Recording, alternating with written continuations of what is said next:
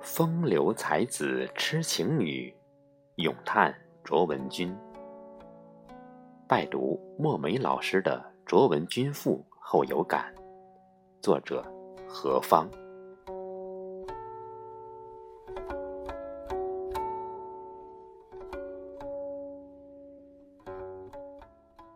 在中国的古典文学中，大凡私定终身后花园。落难公子中状元的故事由来已久，无需溯源；而在一些文人墨客看来，这种爱情不可崇尚，那是违背三纲五常、三从四德儒家思想的。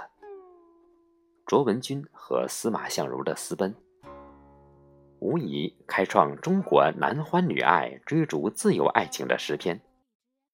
其实。诸多戏文也在渲染：女人舍身割肉的供养着男人读书，哪里是追求爱情？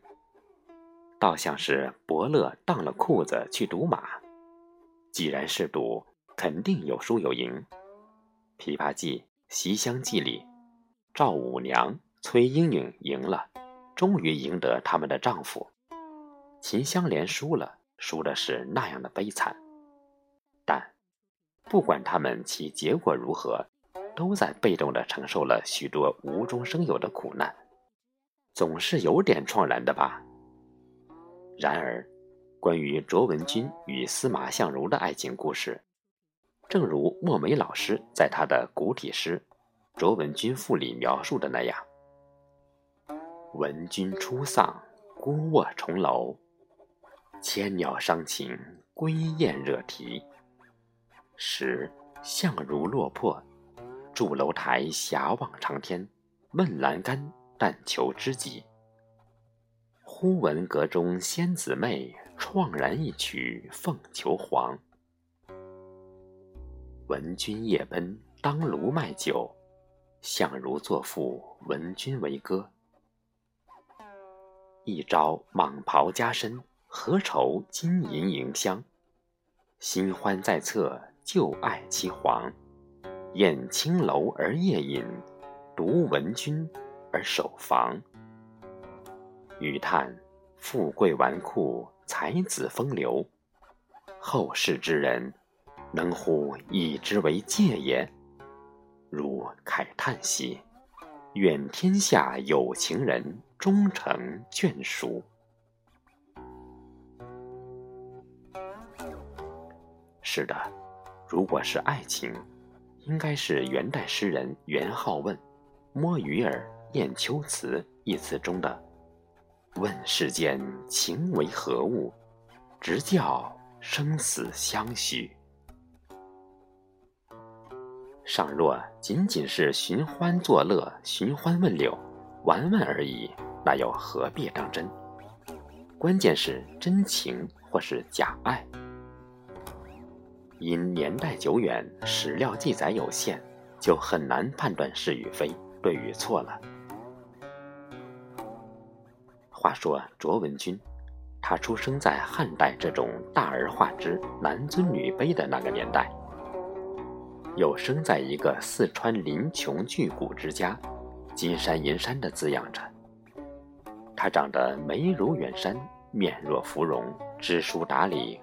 通晓琴棋书画，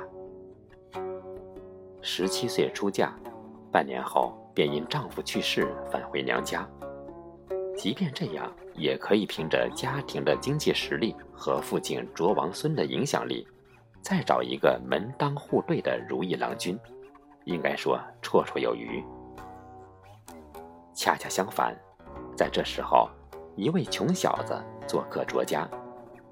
用那把著名的绿绮琴，雕虫小技弹唱那首著名的《凤求凰》，竟然把这个原本枯井无波、年仅十七岁的小寡妇内心产生层层涟漪，扬起层层波澜，使之夜不能寐，寝不安息，半夜三更就立马失踪了。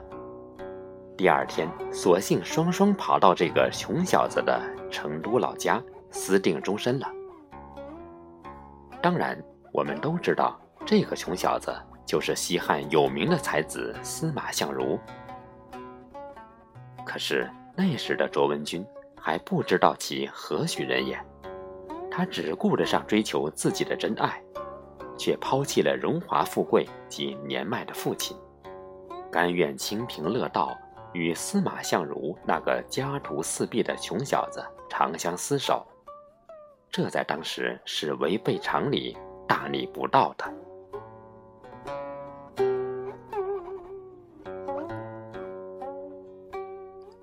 爱有天意，造化弄人，也许是天生的旺夫命，在卓文君的激励下，才使司马相如在穷困潦倒之时写下了。子虚赋、上林赋，才华四溅，文高盖世。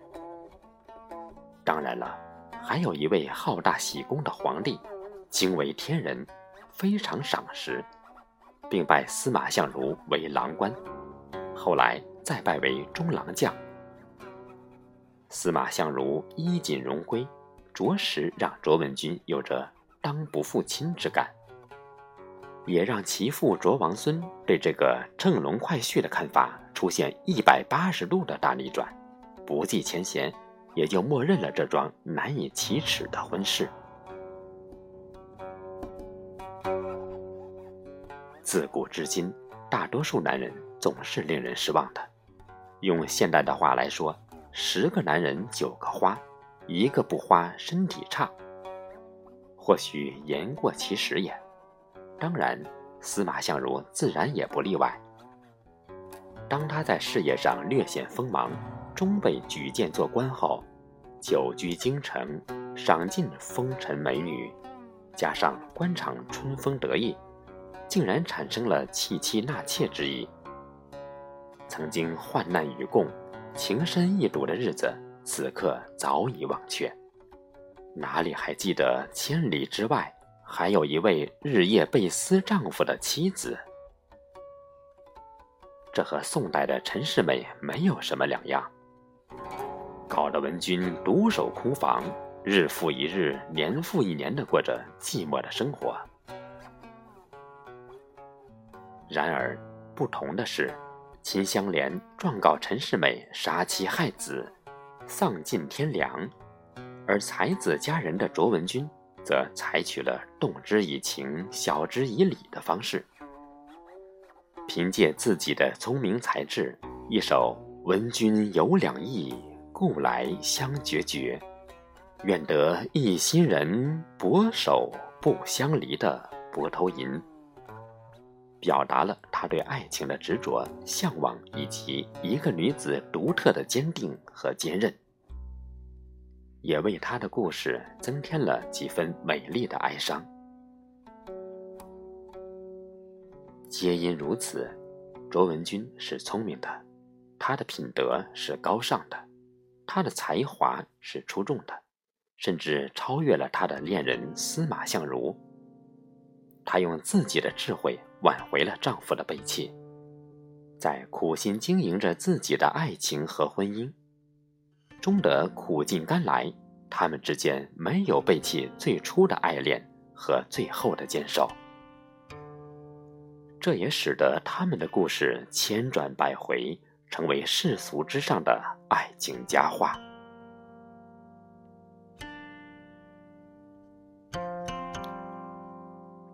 卓文君，一个有思想、有勇气、敢爱敢恨的才女，她的一生。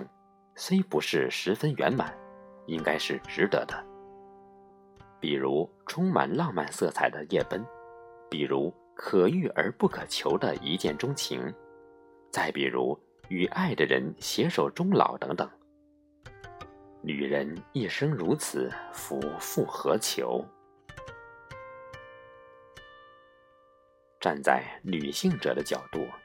进而审视卓文君和司马相如的爱情观，其超越时空数千年。严格意义上讲，他们的爱情是可歌可泣的，是跌宕起伏、悲怆的，同时，也是令人不可思议的。所以，墨梅老师在他的《卓文君赋》结尾部分写道：“余叹，富贵纨绔，才子风流，以文君之才貌，而司马氏终负其心。况寻常女子，红颜薄命。”公子无情也，也尽在情理之中。如果是我，不仅用精彩的文笔抨击那种痴情女子遭遇负心汉，很有可能借助时光隧道穿越时空，还要用拳头教训教训其人，并顺手扯下蒙在其颜面上的遮羞布，让那些背叛爱情的人。成为千夫指、万人唾、遗臭万年的千古罪人，为何不可？